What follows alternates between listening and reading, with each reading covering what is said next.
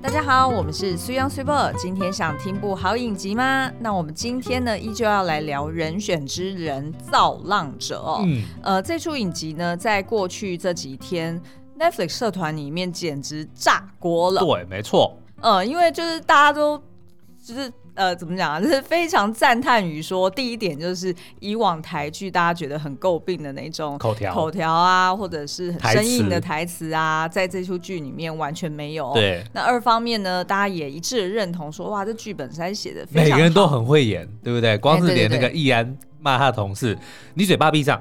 你鼻子也闭上，都觉得。然后还有什么演绎叫你爸舔掉了，对不对？舔演绎这件事情，相信大家是什么国国中还国小的时候课本才有读，对对对，就非常的台湾，然后非常的。呃，非常的落地，就是套句那个，就是林君阳导演所说，嗯、就是我们要让它落地的话，是是是。然后里面也有很多那种，就是 诶、台词讲的表面上的这个意思是这个，但其实深意却让人能够感受到是与众不同的。比如说那个文芳他爸爸，嗯，就是那个文芳说要带他的这个女朋友来家里吃饭，嗯、然后他爸一开始讲说他家没饭哦。他家没饭吃吗？他家没饭吃吗？然后，但是后来又讲说我们家有饭，这这个真的就是完全把他这个角色，就是这两句话就已经能够完全显露出来，嗯、你根本不用多讲，对，就知道说他原本是反对的，嗯、但他因为心疼女儿。所以他就接受，所以你不用再多讲了，大家都知道。没有，我怕还是会有人讲说啊，有饭关我什么事，对不对？又不是要请我去吃。不会啊，不会。我觉得这出影集呢，它呃，基本上我现在在 Netflix 社团里面看到，就大家都觉得说非常的直白，然后非常的落地。嗯、那呃。并不会有看不懂的地方。对，然后二方面呢，我们自己在这个就是呃 Line 的 Open Chat 里面，我们不是开了一个聊天室群，超精彩的！大家如果还没有进去的话，赶快加入。对对对，现在已经超过八百人了。然后呃，我们呃就是在这里面也有办一次投票嘛。对。那我们就问大家说，哎，就是想问大家，就是谁最常对你说，请以大局为重？嗯，因为呢，这个以大局为重呢，是这出。影集，相信大家就是看了就觉得说哇，简简直贯穿全剧，心有戚对，因为。不管是在职场上，在家庭生活，还是在感情这种婚姻关系上面，嗯、基本上每一个人都要求过别人，对，要以大局为重，没错，然后就是要吞吞忍下来哦。所以我们就觉得说，哎，就是这个主轴，呃，是蛮适合我们来也询问一下大家，说是不是心有戚戚焉？嗯，结果呢，这个结果揭露哦，就是大部分的人，大概六成的人都说是。上司最常对自己说：“嗯，以大局为重。”我觉得还蛮合理的。对，因为通常呢，会讲这句话的人呢，就是自认为他就是大局的掌握者。嗯，那通常会讲大局的掌握者的呢，一般都是既得利益者或者是上位者、嗯、当权者，他才会要你这些。不是既得利益者，被压迫的，或者说被压榨的、付出的人，说你要配合我，嗯，对不对？所以呢，的确，上司是最符合这个条件的哦。没错，没错。那所以我们今天呢要聊的主题就会是，嗯、呃，我们在这一出影集里面看到的四种不同阶级的，就是在职场里面不同 hierarchy 的四种人，四种层级的职人哦。对对对。因为如果你有听那个君阳导演访谈的那一集的话呢，你会发现说，其实他非常的强调。说虽然这是以选举包装的，但是呢，它是职人剧，要讲三遍职人剧，职人剧，职人剧。我觉得他还是会有点担心，说如果太过政治化，会让大家有点失焦。哎、欸，我觉得他真的担心过度了，因为目前看来，真的几乎只有在我们的 YouTube 影评下方才会有人说什么，就是。哦，什么什么什么什么什么什么什么什么什么什么？你赶快讲，因为就是太 trivial，、嗯、就是太。没有，他们会讲说，比如说啊，你这个东西是讲说总统大选好，但是如果你讲总统大选，台湾你怎么可以？好、哦，你有讲到 face、哦、啊，你有讲到统治，嗯、好，这些都 OK。你有讲到什么什么环保啊，什么电啊，什么的等等、嗯、OK，但是你竟然不提两岸。你不提两岸，嗯、那你这根本就不算是总统层级，大家了不起就是县市长而已。哦、就当然会有。我觉得你好适合演酸民，你现在脸是超讨厌的耶！你你你你你。对呀。然后当然也有人就是会针对，譬如说 face 议题，嗯、这个特别挑出来讲，对因为这个议题本来就一直以来都吵蛮凶的嘛。对。那所以其实呃，在 YouTube 上面比较有多人会呃，就是就政治或者就选举的角度去切入。嗯、但是呢，我现在看到就是。其他的社团或者聊天室里面，都非常聚焦在职人这件事情上面。相信大家的确是在影集里面看到很多自己在职场上面的影子。没错。好，那我们今天呢，就是如果你去仔细检视影集中的各个角色的话呢，其实很明显的能够看出来有四种职人哦，四种等级的职人。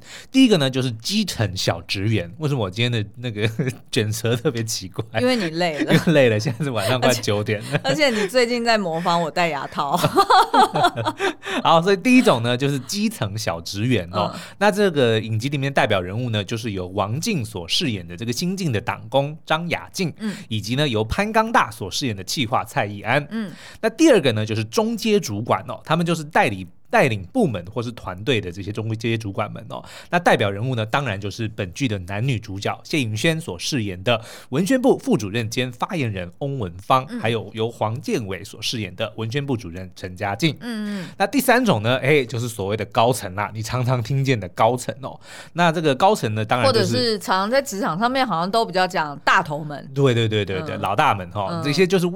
处在权力核心的这些高层哦，那代表人物呢，是由卜学亮所饰演的这个副秘书长高振刚，还有由夏静婷所饰演的秘书长徐南琪。嗯，那最后一个呢，当然就是整个组织里面的最高领导人喽，就是组织中里面的，就这次里呃影集中就是党主席哦，是由赖佩霞所饰演的林月珍。嗯，所以我们今天呢就会针对这四个这个呃四种职人哦，来分别解析他们在剧中所呈现的几个生存之道哦，嗯、来告。告诉你为什么我们觉得，就算撇开政治不谈，这部影集还是一部非常好看的职人剧哦。嗯、好，那但是在开始之前呢，我们刚刚前面有讲了，这个我们开了一个这个 open chat。那但是呢，在已经在里面的这个朋友们应该会发现，哎，时不时还会有一些这种诈骗集团会进来丢链接哦。哎，而且他们会埋伏哎，对，因为你知道吗？加入他并不是一加入他就他就故意丢链接，他会等一阵子。对对对，然后他而且他会丢出来说什么？呃，就是我们。我们准备要开二群了，然后所以这个主群将要关掉，嗯、然后请大家点击连接过去，这样。屁就就把大家当笨蛋呢、欸。然后呢，因为我们其实当初已经为了要预防这些机器人或者是预防这些诈骗呢，我们已经有先设了一个问题哦，就是去询问大家说，平常都是用什么平台来听我们的 podcast 哦。那看来呢，也许诈骗集团里面也是有听 podcast 的人哦，所以呢，的确他回答了这是正确的答案。哎，那我让他加入了，结果他还是来诈骗我，欺骗我的感情，欺骗大家的感情。所以，我们这次要更进一步，它 Open Chat 现在有一个功能叫做用密码。嗯、所以，我们接下来新的听众朋友，如果你很想要加入我们的这个讨论的话呢，嗯、就请记得接下来他会你加入那个群组的时候呢，他会问你密码是什么。来了，密码是 Lesson 九九 L E S S O N 九九。意思就是祝福我们 Lesson 可以活得长长久久。我就想说，不能够只是用英文单词，还是要加一些这个数字，oh. 甚至还有你知道密码还要说什么要大写要小写，然后要要什么特殊符号。哦，别的别的 别的别的，你知道吗？就是我自己的这种什么各大银行啊，还是什么 OTT 账密呀、啊。嗯我 always 都是不断在重设，我只要每次登录就在重设，对 因为都不记得。好，所以那那个已经加入的朋友们，你们不用不用去管这个这个密码哦，除非是你想要用假账号再进来混一次。那否则新朋友，如果你要加入的话呢，就请用这个 lesson L E S S O N 九九来当这个密码。而且我觉得，如果真的是诈骗集团，听到现在就是这我也服了你，我也我真的服了你。好，你如果听我们节目听了十分钟，然后你诈骗，可以。好，我给你一次机会。没有没有没有，不行。就是，然后我们其实进来之后呢，请先去读这个记事本里面有一些版规哦。对，对，对。那这个也是让听众朋友知道说，呃，除了我跟 Cibo，然后另外还有一位是 Line 的这个官方的一个小助手哦，嗯、他的我记得应该叫做小帮手一来吧。对，反正就是你会看到我们的那个账号上面有一个像小皇冠。一样的小皇冠，小皇冠一样的这个、嗯、这个符号，在我们的应该是照片的右下角，嗯、就代表说这这些人才是这个管理者哦，所以就是只有三个人是这样子，嗯、然后都是有这个小符号的。那我们也版规规定不能够贴连接，不能够贴照片，不能够贴贴图，嗯、所以呢，所有看到有这些连接的都是诈骗，千万不要点。OK，好，就就这样，欢迎大家加入哦。我们这个聊天室里面有非常非常多，就是同样爱好影集、爱好电影的这些呃听众朋友，然后也都很有想法哦。目前现在的讨论算是非常的精彩哦。对对对，而且我觉得我们这边就很温暖，真的很暖，你知道吗？就不太会那种什么哎什么。什么哪会好看呐、啊？还是什么？嗯、就是不太会有那种酸言酸语。对，就是大家都会有给建设性的这个意见跟讨论哦，所以算是如果你真的是喜欢呃想要一个健康舒服。呃的友善的环境来讨论影剧的话呢，非常欢迎来加入我们的这个那些电影教我的事哦。那呃呃，不好意思，我也想要在这边跟大家感恩一下，就是因为加入的朋友们呢，都有跟我们分享说，哎、欸，就是他们很喜欢我跟苏央两个人的互动，嗯、然后呃，也从我们这边哎、欸、拿到很多就是片单的一些灵感哦。那但是呢，我们也要反过来谢谢你们，就是因为呢有你们的收听，然后还有就是不管是在聊天室还是在其他的平台跟我们的互动。其实都是我们继续创作下去的最佳动力。没错，所以再次感谢大家哦。嗯、那这个要参加呃加入聊天室的相关资讯呢，除了可以去 LINE 的这个社群的页面里面去搜寻那些电影教我的事之外呢，我们也会在本集的这个说明栏里面放上连接哦。嗯，好，那我们这个连接就是真的，就是就是真的。我们不会在聊天室里面放连接，我们是放这这一集的文字说明栏里面的连接啦。嗯、对，好，那我们休息一下，就开始进入今天的讨论喽。欢迎回来。好，那我们刚刚提到呢，这个影集里面有四种这个层级的职人哦。那第一个呢，就是由这个呃张雅静跟这个易安所代表的这个基层小职员哦。我必须说，其实这部影集呢，呃。各种场面都有，有大有小，有那个造势场合也有啊，嗯、然后也有这个非常小，就是会议室里面的几个人的单独的讨论的小场景哦。嗯、那但是呢，我自己非常喜欢影集的一个场景呢，其实就是公正党的文宣部办公室。嗯，因为其实大家应该感受得出来，不管是它的这个格局啊，它的规模啊，或者说它一般的那个。摆设等等的哈，其实很像一般我们以前在职场的时候的工作的办公室，对对，对不对？就是有几个那个格格小格格 cubicle，嗯，对不对？隔起来，然后你有可能有人坐你对面，有人坐你旁边，嗯，对。然后有时候做事做一做，就突然哎怎么样怎么样，然后就会拖，或者说突然就就有人发起说啊订下午茶或者什么的，就其实是一个就是一个开放空间，大家都可以在一起工作的地方。对，然后呢，采光最好的边间全部都是给老板。对吧？对，就是旁边隔一个走道，全部就是老板的办公室。对对对，然后呢，他们都会有那个帘子可以拉起来。对，好，那可是呢，呃，我们在这里面为什么会喜欢这个空间呢？除了当然就是让我们想起自己的职场之外呢，也是因为在这里面这些基层小职员们其实是最有活力的哦。因为呢，这些人呢，呃，大部分在影集里面呢，除了那一位长得很像杨丽英的万年党工，我有看到我们聊天室里面很多人讲，超多人说，对对对，我我其实一开始也以为是，但其实。哦并不是哈，Anyway，那反正呢，就是大部分的呢都是年轻人嘛，对，那所以呢，当然就是大家年纪相当，然后当然也会有可能有呃共同的话题、共同的兴趣哦，然后在又在又在一起为了同样的这个理想或者同样的目标来打拼哦，所以的确他们之间的那个火花是非常的好的哦。比如说，可能某个人提到，呃，长官丢一个任务出来，嗯、马上各大家就开始丢接球，说啊，我可以做这个，你可以做那个，嗯、或者说我们可以怎么样怎么样，就那个那个火花其实是非常的，就是有一个很紧密。的团队的感觉，对对对。嗯、那但是呢，我们也看到哦，就不管是这些呃雅静啊，还是这个易安，或者说其他的这些小职员们，因为呢，毕竟是刚加入组织或刚踏入社会不久哦，他们必须呢常常得要听命行事。嗯，就比如说就是长官交代你交办你一些事情，那很多时候呢，这些事情未必是你擅长的，甚至是未必是你喜欢的。对，比如说易安常常就会，比如说他被派去呃找去拍垃圾影片，对，然后当他自己以前的这个同学们哎都去。跑去抗议 Face，，就他很想要去参与的的东西，他没办法去去做，反而就被派去边疆去拍一些乐色影片等等的。嗯、当然，这个是工作，他不能够拒绝。可但是的确就看得出来，他是觉得很不高兴的。嗯、那当然也有就是被这种呃公司的老鸟给欺负，比如说像雅静就直接被不同部门的那个朱哥同事给直接性骚扰哦。嗯、就这些鸟事呢，的确都会打击这些刚加入职场、刚进入公司的这些年轻职员们，他很多的。一些呃士气或者他的一些热情哦，都会影响到他的这个工作表现。对，嗯嗯，那可是呢，我觉得就是呃，我们可以从这些新人们身上看到一些呃。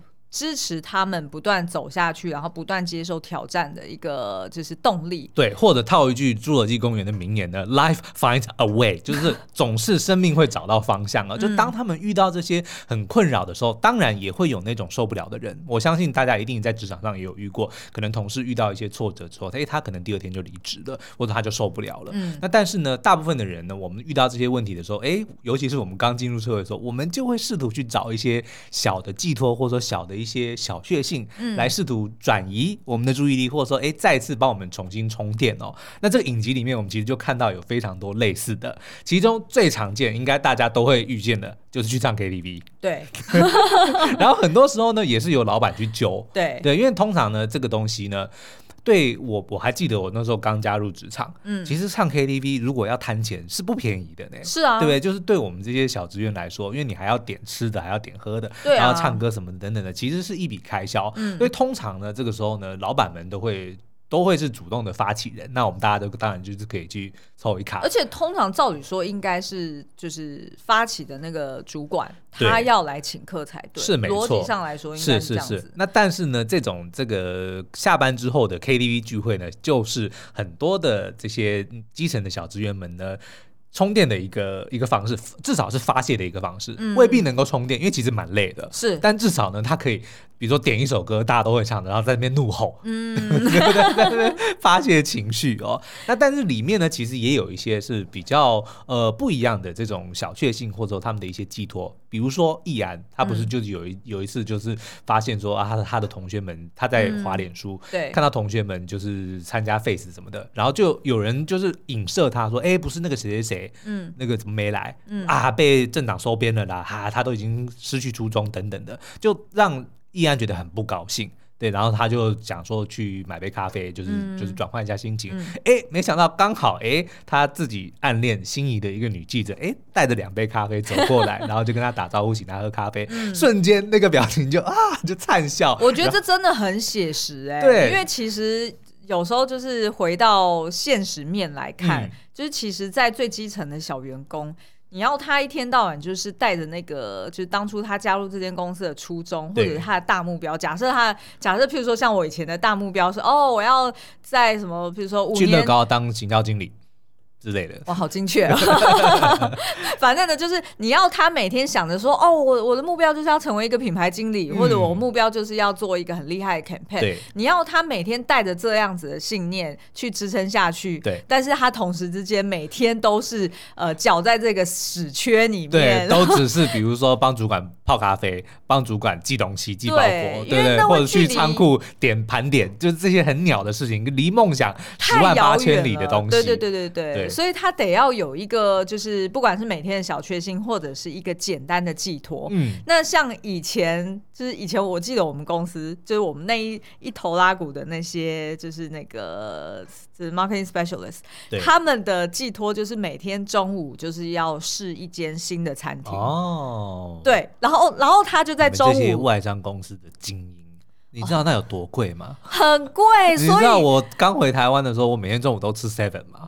我知道啊，所以像我那时候也是啊，所以其实我反而就是有一点打不入他们的这个小团体里面，因为其实基基本上每每天在揪，我大概就是一个礼拜可能就只参加一场，对，然后其他时候我就真的就只是去楼下便利商店买一个简单的，可能不到一百块就要解决的午餐，是，但是呢，他们可能就是去个两个小时，嗯、然后吃了一个什么麻辣。锅啊，还是吃了什么很厉害的中餐厅啊，然后才又再回来。他是要向公司证明自己是冗员，对不对？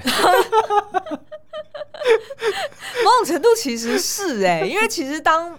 因为，因为其实我们那个部门很需要跟那种什么品牌啊，嗯、或者是采购那边有大量的互动，所以当每次呢，譬如说下午一点或一点半，就其他部门过来说，哎，那个叉叉没有在哦，嗯啊，那那你可不可以帮我跟他转告一下？就是如果每每天他过来都发现说，哈，怎么都那么晚了还没有回来，对，那基本上那个印象就不是很好。嗯、那这这当然就是一个啦，就是每天的一个小确幸。那再来可能就是你要帮自己找一个。我不知道，这是一个继续努力的一个阶段性目标。对，譬如说，哦，你可能设定说，哦，这半年我希望我的考绩达到多少，嗯、或者是我至少要做几个，就是我希望能够尝试的案子，嗯、就是有一个简单的。一个中型或者是小型的目标，那这样子可能比较可以让自己继续下去。那我觉得易安那个真的非常写实。你说就是遇到美眉这样子，就小屁孩啊，就想要交女朋友啊，很合理吧？是是是，所以人家后来问他，那你的初衷，你还记得你初衷吗？人就直接吻上去了。对呀、啊，他的初衷早就转变了啦。是，好了，那所以对于这些基层小职员们来说呢，其实呢。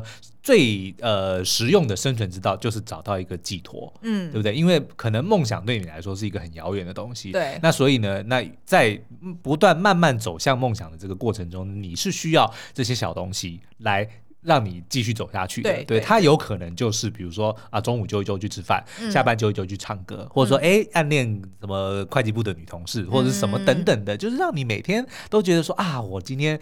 这个好像有一点 fulfill，对，就是很很充实的感觉。即使有很多公司就是一些鸟事让你感到沮丧，但是这些小事反而会让你觉得啊，又重拾信心，对不对？像比如说雅静好了，因为她因为是因为不同的原因而来到这里哦，所以她的这个目标或她的这个呃动机也跟别人不一样。对。但是很明显的，比如说当大家看到文芳他的这个老板夸奖他，嗯、或是党主席说辛苦啦，嗯，他其实你就感受得出来说他要的就是这个，这个就是肯定。嗯，对，因为以前他的老板就是那个行政院长嘛，嗯，就是这个立法院长，斯文败类。哎，立法院长吧？对，立哎，没有没有，哎，他是行政院长，是立法院长啊，反正就是这个赵赵昌泽啦，对对，就这个我们这个戴立忍戴哥演的非常好的这个斯文败类。哎，为什么网络上面一片倒的说他很帅啊？他是帅啊，他是帅大叔，哎，是。我不知道哎，我我我比较对温昇豪动心一点。哦，我觉得他在那个最佳利益里面好帅啊。OK，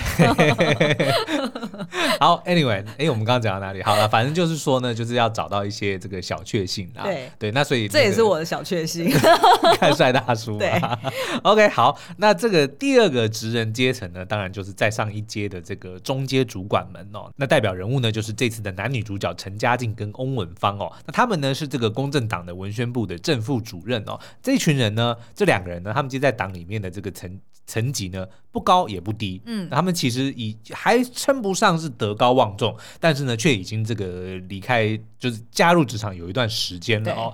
然后呢，他们其实就是代表这些呃一般公司里面非常关键的角色哦，因为他们的这个年纪跟资历呢，就刚好是卡在中间的。然后呢，嗯、也因为他们两个人在政治圈里面打打滚了蛮多的蛮多年哦，所以呢，他们除了具备诶高层的一些眼界，比如说他们可以不需要上级的指示，他马上知道说这个东西要怎么做，然后马上可以他可以做就是做决策，对。对，就是一般的决策，大方向定了之后，他可以去。把细节完全的计划好，然后直接发包给他们下下下属去做。嗯，那他们呢，又还是有这个基层的干劲哦。比如说，你叫他们去实际去操作，对不对？要上战场，对不对？要去开会，要去跳下跳下去把手弄脏，他们其实都还做得到哦。所以呢，他们其实是这个组织里面产值最大的这个资产哦。而且呢，他们除了自己的工作之外呢，他们还要同时处理上跟下的压力。嗯，对上呢要对老板陪笑。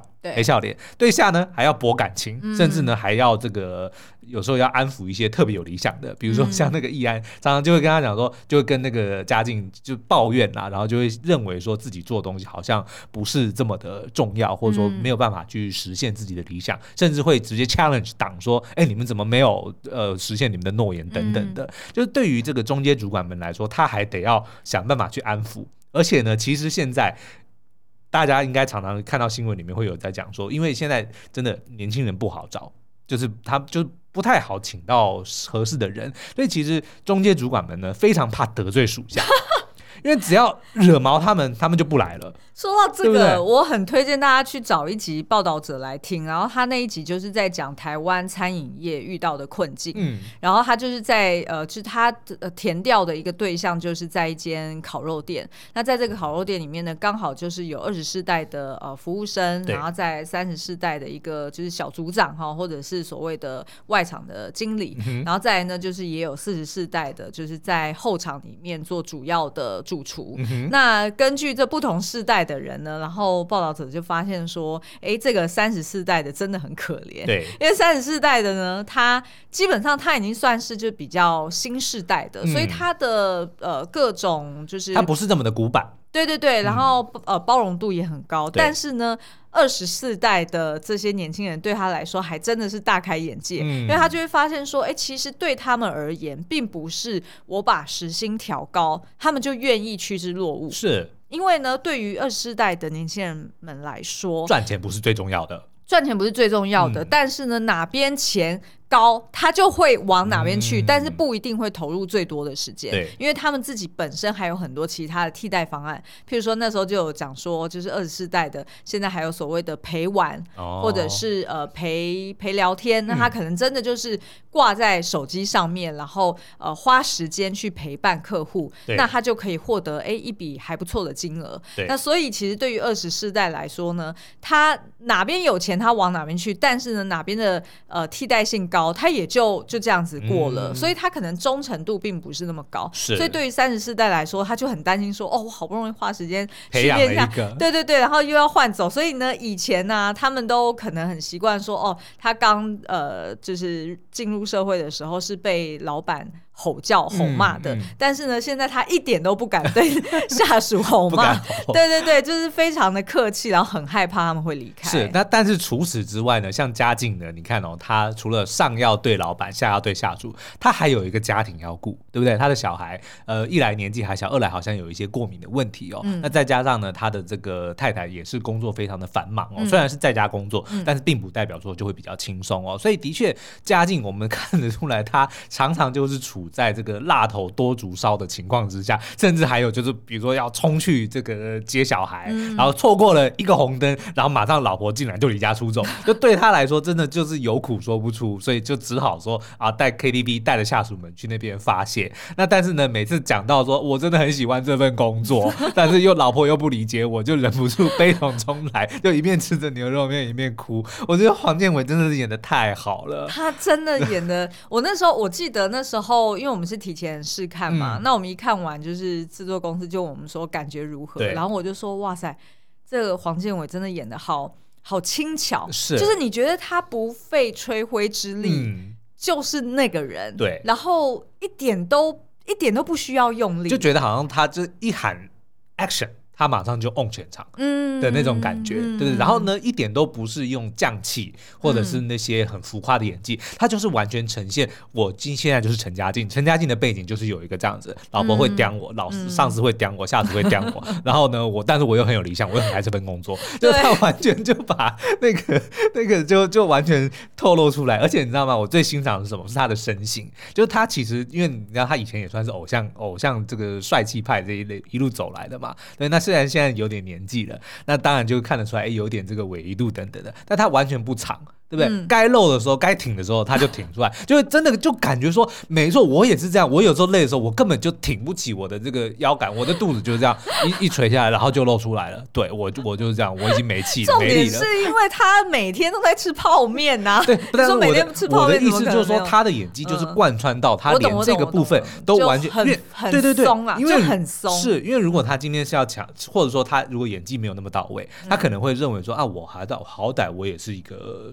就是靠脸吃饭的演员嘛，嗯、他即使 今天即即使今天要呈现说是一个这个非常苦闷的上班族，嗯、他可能不会让他的这个身形就这样垮下去，嗯、他可能还是会刻意的，因为其实要完全垮是不容易做到的，对。嗯、但是你就会就会发现说，哇，你看他肚子上那圈肉，这真的，这我跟你讲，那个是演出来的，那个不是、嗯、那个不是随便的，对不对？那就真的很佩服，就完全就搭上，然后再加上那个胡子，然后那个那个皱眉，然后吃吃牛肉面吃一次，然后还掉。掉一点下来，真的，我看到我都想哭，我完全能感受到他的苦。我最喜欢的就是他跟他老婆在哦，就是他奉上那个什么薏仁汤的时候，嗯、然后他跟他老婆某种程度就是和解，告告解说没有错，就是过往我会这样犯错，就是因为我真的潜意识里面觉得我的工作比你的重要，嗯、所以我自然而然会把你跟孩子放在比较后面的顺位。那那时候呢，他就等于是跟老婆就是道歉之后，老婆就是接着要。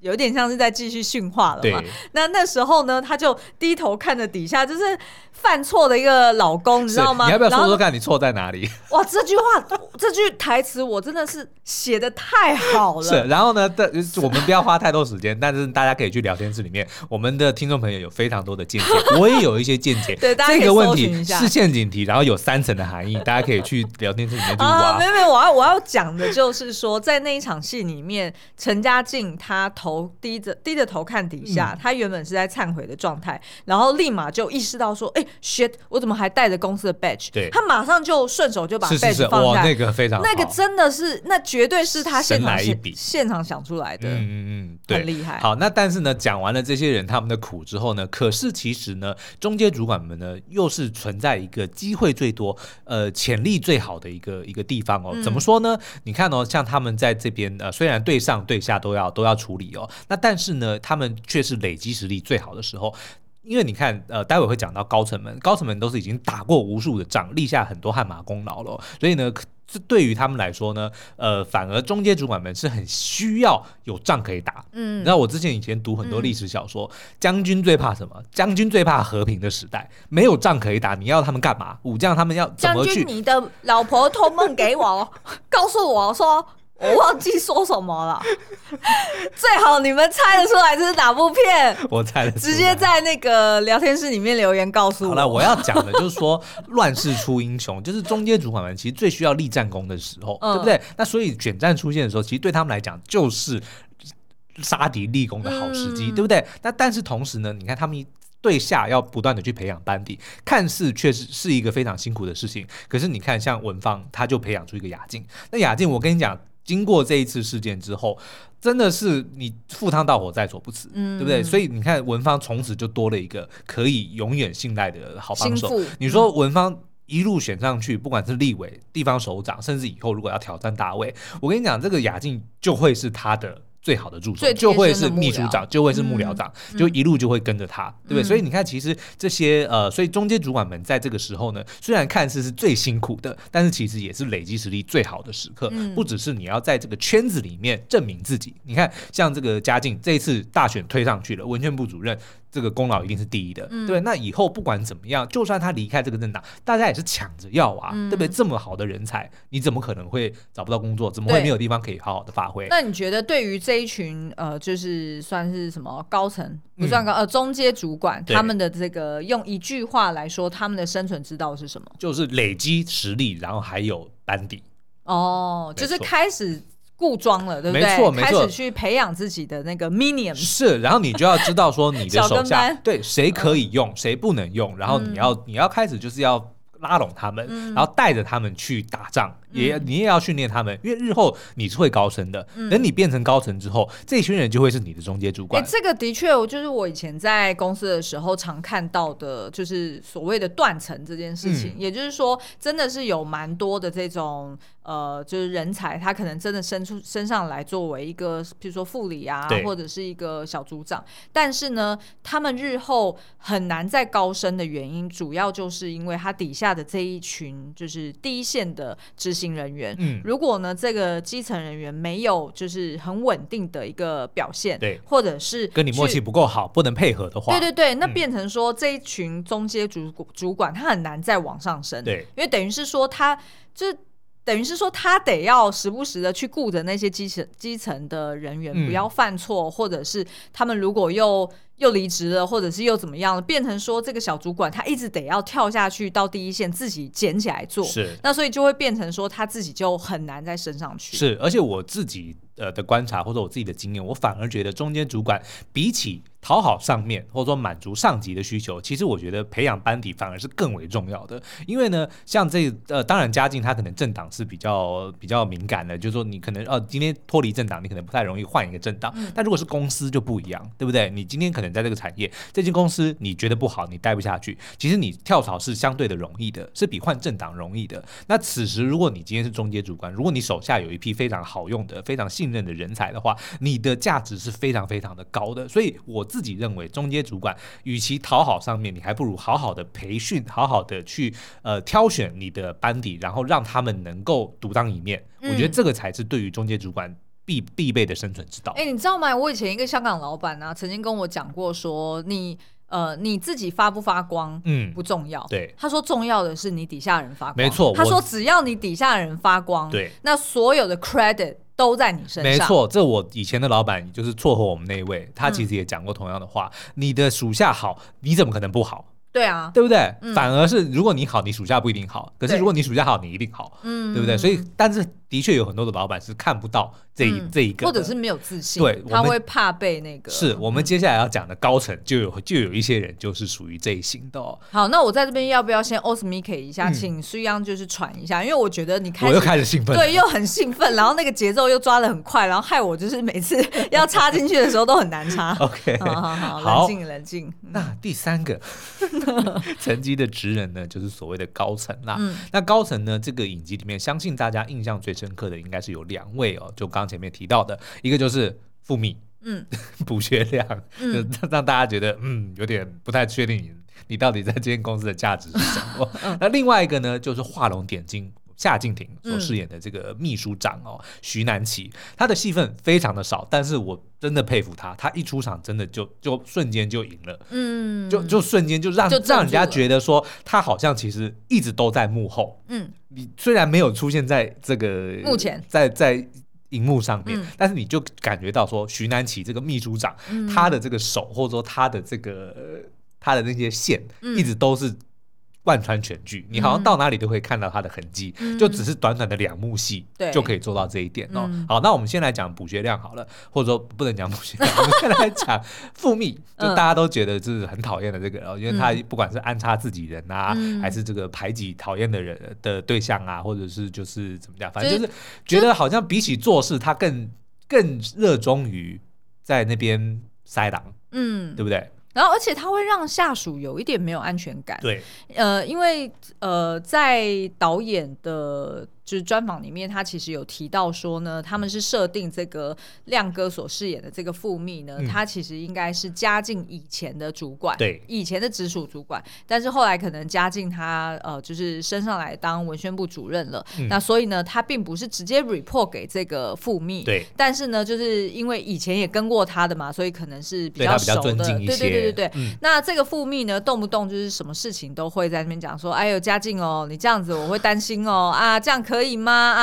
啊啊！不行啊！嗯、就是都会讲一些这种，我觉得没有建设性的。对，因为表面上好像看起来是说啊，我们两个是自己人哦，就是你是我子弟兵哦，所以照理说，呃，就是会你乍听之下你会误以为说，哦，是这个前辈在关照你，嗯、或者是在有点温柔的去提醒你。但是事实上，他并没有任何建设性的一个 feedback，没有具体的帮助。对，他也没有讲说哦，所以你这件事情可以怎样做得更好，嗯、或者是你可以去哪里找什么样的资源都没有。对，他其实基本上就只是说哦，你这样不行哦，你这样不行哦，他就只是用有点用酸的方式，嗯、或者情了。对，那这样对于听的人来说，他就他就会开始自我怀疑，是对吧？他就会想说哦，对对，我是不是做的还不够好？刚好对方又是高层。对，对不对？然后就会想要去讨好你。对对对。那其实这也符合，就是呃，这个富密他的一个人设，或者是他留在这间，就是这个政党里面，嗯、他给他自己的定位。是。那但是这些高层们呢，其实呢，能够坐上高位，其实代表说他们都曾经立下汗马功劳哦。嗯、尤其是在政治圈里面，那一定是赢过，或者说帮助政党赢过不少的战役，才有可能坐上这个位置嘛。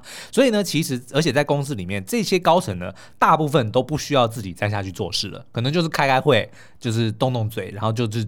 指使中介主管对，或者是这些基层人员去做事就好了。那他们呢，通常也不太需要担心自己的地位，因为已经证明过了嘛。所以呢，他们反而是要用自己剩下的这个职涯的时间里面呢，要去强化跟落实自己的存在的价值跟目的。也就是说，你要找到，那你接下来在这一间公司，在这个组织里面，剩下的时间你要干嘛？你要留下什么样的 legacy，或者说你要带走什么样的东西？对，那这个东西其实并没有对或错，留下或带走。对，然后是为自己或者是为公司，没错，其实都都 OK，没有说是对或错，是你自己的选择。但是我们就透过哎，副秘跟秘书长这两个人，就看到完全不同的表现。像补觉量很明显的不是补觉量，像那个 富密就很明显，他就是为了自己的利益嘛。比如说，他就安插自己认呃的熟识的人，或者说哦发包要发给自己认识的这个设计公司等等的，然后就开始排挤不喜欢的人等等，就很明显说他是为了自己哦。那但是呢，他也在养自己的班底。他也在养自己的班底，对。嗯、那可是你看这个秘书长呢，哎、欸，他就完全不一样。嗯、他其实你会看得出来，他不太，他不是不在乎，他嗯，怎么讲？他还是以大局为重，嗯、他永远都还是替这个党着想，嗯、因为他认为说这个。套一句现在非常红的杯子跟水的这个比喻哦，就是没有了杯子也就没有了水嘛，嗯、对不对？所以呢，他也是非常的确保说，我还是要确保这个政党能够成功，对我在这个党里面，我才能够维持我的地位，嗯、对不对？那但是呢，这个其实让我想起以前三国有一个故事，嗯。三国来了，三国来了。我要讲三国非常精彩的故事，就跟这个很符合高层们的思维哦。就在这个赤壁之战前夕，大家都知道赤壁之战就是曹操率领的八十万大军要来打这个刘备嘛。然后呢，那个时候其实孙权已经继继继承了他这个哥哥的家业，在江东算是做的蛮稳的，也没什么问题啦。那这个时候，那个刘备就派了诸葛亮来求援，说啊，我们一起来合作，对不对？那个曹操才是坏人，我们两个要一起联合起来。就抵抵抗他，那这个当这个消息传来的时候，因为曹操就传了一封这个战书，说我有八十万大军哦，我要来了，你要不要来投降？就你不要跟我作对哦，你还是投降好了。那这个时候呢，他手下的这个呃那个部下们呢，臣臣子们就分成两派，一派是文官，一派是武官。那武官当然就想说，哎，我当然要打仗，我怎么可以这个投降呢？对，宁死不屈。就是誓言要战到底，但是文官却一一面倒的都是跟孙权讲说：“主公，我们投降吧，我们打不过他的八十万大军，我们这么打，我们投降，我们投降，嗯，对不对？”那后来呢，那个孙权不知道该怎么办，因为他其实那个时候很年轻，所以他就问了那个他的这个呃第一的重臣叫鲁肃，我有之前有跟你介绍过这个人嘛？嗯、那鲁肃呢，就也也没有跟他讲太多的的的话，他就讲说：“主公，如果我们今天投降了。”我还是一样可以做一样的官，嗯，那但是您呢？你觉得曹操会怎么对你？你如果投降了，你还能够做江东的主人吗？孙权一听就说啊，的确是这样，所以他就到那个会议室上，然后拔出一把刀，就把那个桌子的脚给砍了，说再有人讲投降，下场就跟这张桌子一样。这个其实就是我们刚刚看到非常明显的高层不同的思维，因为对于普学亮或者 对于这个复密来讲啊，他如果今天他的好处捞到了，他的这个这个地位巩固了，今天就算这个政党没选上，或者这个政党换个党主席没差，他一样是在这个政。政治圈里面呼风唤雨，嗯、对，但是如果今天这个政党倒了，对党主席来说，那他就什么都没有了，嗯、对不对？今天没有这个党，你这个党主席，你有什么东西？嗯、对不对？所以其实就让我想起那个时候这三国的这个这一段故事啦。嗯、所以呢，就是对于呃高层他们的生存之道，就是去强化自己。呃的生存价值，或者就是强化自己的定位跟价值啊。嗯、那不管你是要怎么，你是哪样哪一种的价值，是为自己呢，还是为公司，嗯、或者是你是呃为了要去留下 legacy，还是说你是要带走一些东西，嗯、都 OK，就是你的选择。对，就是就如果你今天已经是高层了，那你可能就是要去想你的退场机制。那你退场机制可能就是哎捞、嗯、一笔。走，或者是说，哎，我要留下，就是让大家永远记得我就是当初说服我主公不要投降的那个人，嗯，对不对？嗯 嗯。好，好，那最后一个要讲的就是大老板哦。那大老板这一次呢，我们必须说，这个赖佩霞所饰演的这个林主席哦，林月珍真的是整部电影里面画龙点睛的。而且不知道大家有没有注意到，整部戏的人选之人在讲的是谁？其实就是林月珍，嗯，林月珍就是最后当选的，由人民所选出来的那个人，嗯，对不对？所以其实整部戏人选之人就是在讲他，嗯、造浪者就是在讲嘉靖啊，在讲文芳这群人哦。那也因为如此呢，我们觉得这个角色，这个党主席大老板的，呃，在这部电影呃这个影集里面，其实呈现了非常呃让我们明白说，你当今天当一个这个组织最高的领导人，你应该要用什么样的这个生存的方式，嗯、或者说你要用什么方式才能够不只是让你。个人能够生存，而且还让你整个组织能够继续往前走。那我们认为呢，你就是要当一个行动的神主牌。嗯，那要不要先讲一下什么叫做神主牌？嗯，神主牌就是用拜的嘛，对不对？嗯、所以它就是有一定的这个精神或象征形象。对，对你就是代表这个党的形象。嗯、那所以我们也看到，他的确在这个呃影集的这个贯穿里面，用他的这个形象、他的专业，嗯、或者说他这个坚定。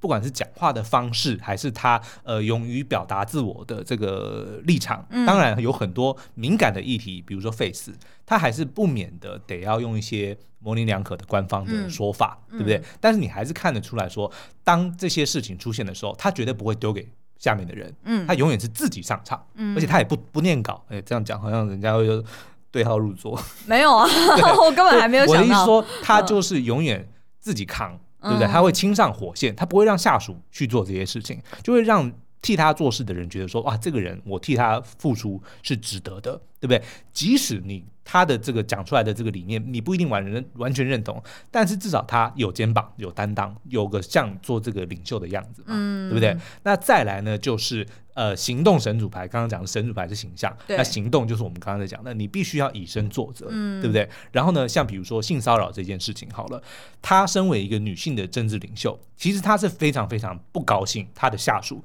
被性骚扰，然后她竟然因为大局为重，他没有办法去保护他的下属，嗯，对他来说是一个很大的屈辱，对对。可是呢，他也知道说选输了，不止没有办法执政，他也没有这个权利能够制裁下属，嗯、对不对？嗯、你自己想想，如果今天林月珍选输了，他要怎么样能够压得住？底下的人对那个复秘，嗯、对不对？来让他说啊，你下面的人性骚，嗯、他根本没有这样子的这个权权利可以去做这件事情，嗯、所以他只好隐忍。但是并不代表说他就会放了，嗯、他同时把文芳给找来，嗯、亲自跟他道歉，对不对？然后也跟他保证说，不管选赢或选输，我都会亲自来调查这件事情。嗯、我觉得其实就是非常证明了说，即使有些地方你必须要妥协，你必须要让步，嗯、但是他没有忘记说，其实政治最终还是在讲人。对，政治就是众人之事，所以核心一定永远都是人。他并没有因为让步而放弃或丢弃了对于人的尊重。嗯，我觉得就让所有的人就知道说啊，他这个人，他今天这个领袖，他是我们的这个党主席，我们能够相信他选上之后。